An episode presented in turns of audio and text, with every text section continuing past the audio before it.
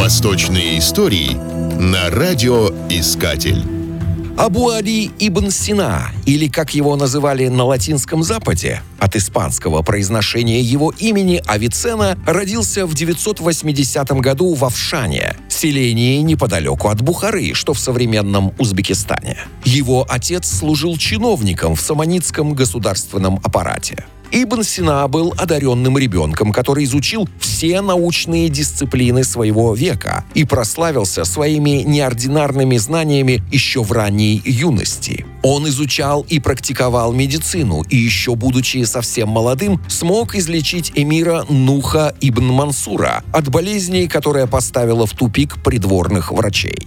В результате ему было позволено пользоваться знаменитой дворцовой библиотекой саманитских правителей, о которой Ибн Сина писал как о сокровищнице знаний. На его долю выпало немало приключений. Жил он в разных городах Востока, таких как Рей, Хамадан и Исфахан, пока не умер в 1037 году в Хамадане, где и по сей день находится его гробница. Библиография трудов Ибн Сины насчитывает 242 наименования, разнообразие которых является великолепным примером средневекового мудреца и ученого-энциклопедиста. Возможно, наиболее знаменитой его работой стала Китаб Аль-Шифа, книга исцеления, посвященная логике, физике и метафизике, на самом деле являвшаяся интерпретацией Аристотеля. В XII веке книгу перевели на латынь, и она заслужила огромную популярность в Западной Европе. Другой важной работой стали «Канун Филтиип» — «Каноны медицины».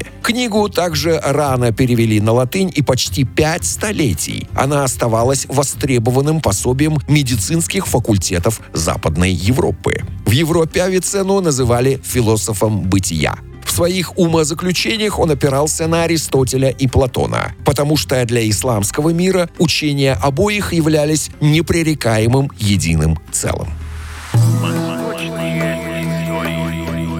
Восточные истории на радиоискатель.